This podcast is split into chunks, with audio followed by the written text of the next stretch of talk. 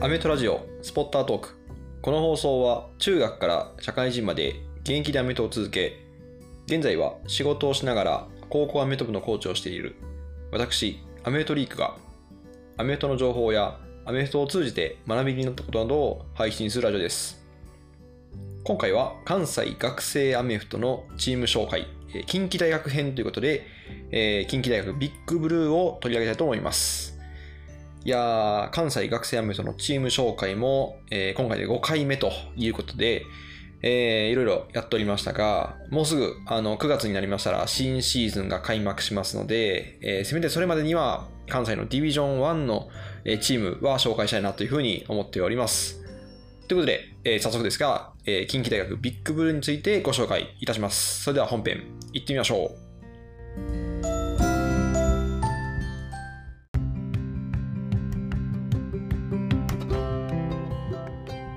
はい、ということで、近畿大学ビッグブルーをご紹介いたします。1966年に創設されまして、そして、えチームカラーはライトブルーとホワイトというような、えカラーになっています。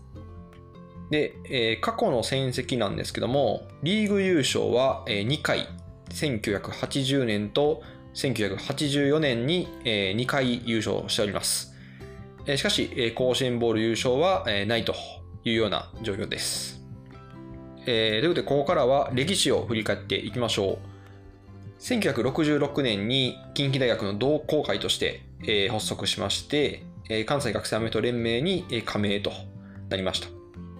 で、その後、えー翌年に大会の部活動として承認されまして、えーリーグ戦に初参加するということなんですけども、えー参加した初年度は、えー全敗となって最下位になるというようなのがスタートになります。でただ、1967年以降、2009年まで、えーリーグ戦では全敗にはならなかったというようなことですね。で、えーその翌年、1968年も最下位になったんですけども、えーその後どんどん力をつけていき始めまして、1974年以降は、えーリーグ上位に進出するようになりました。で、1974年以降は、えー関西学院大学との、えー戦いっていうのが繰り広げられました。えー1980年ですね、えーリーグ戦では関学に負けたんですけども、その関学が京都大学に敗れたので、6勝1敗で、えー関学と同率で初優勝するということがありました。えーただ、甲子園ボールの出場をかけたプレーオフでは、最後、逆転タッチダウンをあの反則で取り消されてしまいまして、27対31で敗戦し、甲子園ボール出場を惜しくも逃す結果となりました。でその後、1984年にリーグ戦で関学に14対7で悲願の初勝利を挙げます。しかし、大阪体育大学に敗戦しまして、1980年と同様に6勝1敗でえー関学と同率優勝するということがありまして、甲子園ボール出場をかけたプレーオフはオーバータイムにまでもつれ込むような大接戦となりまして、最終的にはニック・ウォーターの延長戦の末2点差で敗戦するということで、またしても甲子園ボール出場を逃してしまいます。そして1989年には、え、関学には獲得宿では勝っていたんですけども、残念ながら20対28で、負けてしまうということで、え残念ながらその年は、え6勝1敗で2位という結果になりました。というわけで、近畿大学は甲子園ボール出場のチャンスはあったんですけども、いずれも関西学院大学に阻まれるということになりました。その後、1991年に入れ替え戦で京都産業大学に負けまして、創部以来初の2部降格になりました。その後、翌年チームカラーをエンジとイエローからノートルダム大学と同じネイビーとゴールド、そしてホワイトに変更しました。で、それまでなかったヘルメットのデキャルに、今度アリゾナ州立大学のマスコット、スパーキーを模したデビルのキャラクターとしました。えーそのシーズンは、近畿大学は順調に2部を勝ち上がりまして、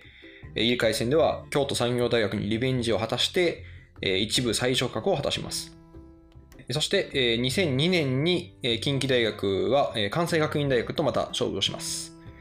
当時関西学院は、えー2001年までリーグを3連覇中という状況で、この2002年シーズンもここまで全勝で、リーグの連勝記録を25に伸ばしていたということですね。で一方の近畿大学は序盤で神戸大学、江南大学に、えー惜しくも負けており、2勝2敗というような状況でした。そんな関学戦ですけども、えー残り1秒で逆転のキックオフリターンタッチダウンを上げる劇的な幕切れで、えー関学からリーグ戦で18年ぶりの勝利を挙げて、えー関学の連勝を25でストップしたというようなことがありました。えその後、え2002年は関学戦の後に京都大学にも勝利しまして、4勝3敗で4位という記録となりました。え翌年2003年は4勝3敗で3位となりましたが、2004年は入れ替え戦に出場することになりましたが、金沢大学に何とか勝利しまして、ディビジョン1残留を決めました。そして2005年は東大阪のキャンパスに人工芝のグラウンドが完成しまして、練習環境が改善しました。そして、秋のリーグ戦では、関西大学に勝利して、3勝4敗で6位という結果になっています。しかし2010年度は、1967年以来の7戦全敗となり、さらに龍谷大学との入れ替え戦にも敗れ、再びディビジョン2への降格となりました。その後もディビジョン1、ディビジョン2を行ったり来たりするようなシーズンが続いて、現在はディビジョン1で活動中というような状況になっています。以上が近畿大学の歴史の振り返りでした。こう思うと、やはりこの関西学院大学に甲子園ボールを阻止でされてきたというような歴史があるということと、えー関学のライバルチームといえば、京都大学や立命館大学をイメージするんですけども、当時はこの近畿大学と非常に甲子園ボールをかけた試合で争っていたということが分かりました。以上が近畿大学の歴史の振り返りでした。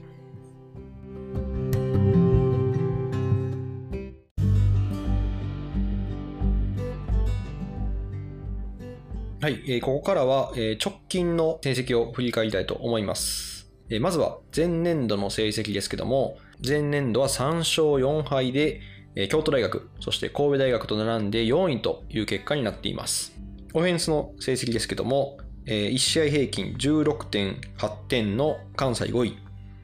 そして総獲得ヤードは209.2ヤードの関西6位、そしてラン獲得ヤードは89.7ヤードの関西5位、パス獲得ヤードは119.5ヤードの関西6位となっています。そして、ディフェンスですけども、失点は30.5点の関西6位、総総失ヤードは319.5ヤードの関西6位、えーラン総出は175.8ヤードの関西6位、パス総出は143.7ヤードの関西4位となっています。えーそして今年のトピックですけども、今年の6月17日放送の探偵ナイトスクープに、近畿大学のアメフト部が出演していましたね。で、えーと、探偵ナイトスクープっていうのはあの関西のバラエティ番組なんですけども、まあ、視聴者からの依頼を受けて、まあ、芸人さんが何でしょう依頼を叶えるというような、えそういう番組なんですけども、えーこの時の、え視聴者からの依頼が男のケツを蹴りまくりたいというような、えーそんな女性からの依頼でして、えーそれに呼ばれたのがこの近畿大学のアメフト部でした。えーそして、えーとこの企画では近畿大学のアメフト部がですね田んぼに一列で並んでですね、えーそして、えー女性にえーひたすらケツを蹴られて田んぼに落ちていくというような、えーそんなえーシーンが映っていました。で、なんでしょう、この屈強な大学生が女性にケツを蹴られながら田んぼに落ちていくシーンっていうのは非常にあの面白かったですね。で何人かこうケツ蹴られて耐えてる人もいたんですけど、多分あれは LINE の選手ですね。えー頑張って耐えていたんですけども、えー最終的には田んぼに落とされていました。というような放送がありました。そして今年の春の戦績ですけども、これちょっと何試合かやってるんですけども、ちょっと試合結果があるものだけをご紹介しますと、5月に明治学院大学と試合して22対9で勝利。続いて、また5月に専修大学と勝負しまして、41対0で勝利。そして、同じく5月に、神戸大学との対戦で、えー10対0で敗戦ということになっています。で、えこの中で印象的な試合なんですけども、まあ、ちょっと神戸大学の試合しか見れなかったので、まあ、ちょっとそれしか挙げれなかったんですけども、まあ、ちょっと得点があの0点ということなんですけども、でディフェンスはあの本当に一生懸命、え頑張っていたように見えました。えーフォースダウンショートの状況でもしっかりと止めてですね、で本当に最後まで、え諦めない姿勢というのが印象的な試合でした。そして、え最後に注目選手をご紹介したいと思います。まずは、22番、ディフェンスバックの二宮正樹選手。近畿大学附属高校出身の4年生ですね。今年度キャプテンを務めるということで、彼、あのコーナーバックなんですけども、パスだけじゃなくて、ランへの反応も非常に速いんですよね。で、去年は、秋に2回のインターセプトを記録しておりまして、さらにあのキックオフリターナーとしても、リターンのアベレージが関西2位の活躍ということで、え非常にマルチな選手ですね。野球出身で、えポジションは外野手ということで、え今年近畿大学のスローガンは徹底ということなんですけども、で本当にこの言葉通り、最後まで徹底したような、そんな、えチーム作りに期待したいと思います。え続いてご紹介するのは、ディフェンスエンド56番の笠脇レオ選手。で、こちらは八戸学院高生高校の4年生ですね。で、こちらも野球出身で、非常にアスリートレベルが高い選手ですね。で先発は2年目なんですけども、ディフェンスの最前列で、パスの時はクォーターバックを、そしてランの時はボールキャリアをパシュートで追いかけますというところが非常に魅力的ですね。スピードがある選手なので、このフェンスラインからすると非常に嫌な選手なんじゃないかなというふうに思って見てました。えー近畿大学がですね、今年からディフェンスコーディネーターに、えー元パナソニックインパルスのデビッド・モトゥコーチが、えーいますので、えー彼ディフェンスライン出身ですので、えーこのテクニックの向上というのも非常に楽しみにしております。はい、えー最後にご紹介するのは77番のオフェンスタックル平山幸太選手、滝川高校出身の2年生で185センチ109キロという体格で2年生とは思えないようなファンダメンタルあの基礎がしっかりしている選手ですねで特にパスプロテクション、えレフトタックルなんですけどもえパスプロテクションが非常に秀逸でして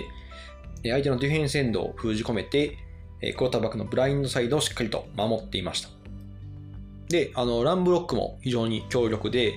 試合を見ているとてっきり4年生かなと思っていたんですけど、実はまだ2年生ということで、え今後の成長が非常に楽しみな選手ですね。はい、以上が注目選手のご紹介でした。は